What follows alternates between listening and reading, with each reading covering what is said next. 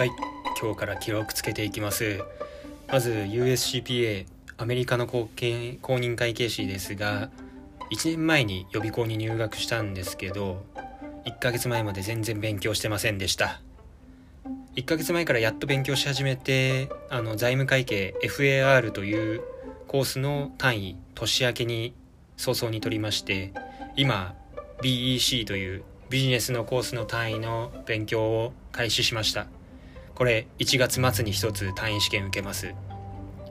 今日はテキストの音読と講義の受講4コマとあとそれの4コマ分の問題演習等々で1.5時間ぐらい勉強しました。今、まあ、正直こんな状況なんでテレワークが多いんで非常に勉強がはかどってるのかもしれません。まあ試験の出願が週ごとに異なっていて僕はニューヨークに出願予定なのでそのために大学の会計単位が必要なんですね。それを今取ってる最中で、まあ、本試験4科目あるんですけどその試験今年2つぐらい受けたいなと思ってるんでまずは単位を3月中ぐらいまでに全部必要単位を取ってでまあ5月以降から演習してで78月に1つまた年末に1つ計2科目ぐらい受験できたらなというスケジュールで勉強してます。ただトライアスロンに向けてもですね今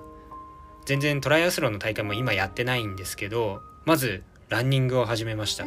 これも昨年末からです。1ヶ月前からです。もともとすごいランニングが嫌いでトライアスロン急にやりたくなったんですけど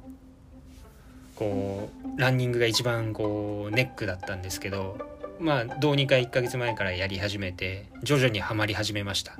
汗をかくのが気持ちいいです。今日は仕事後に5キロ30分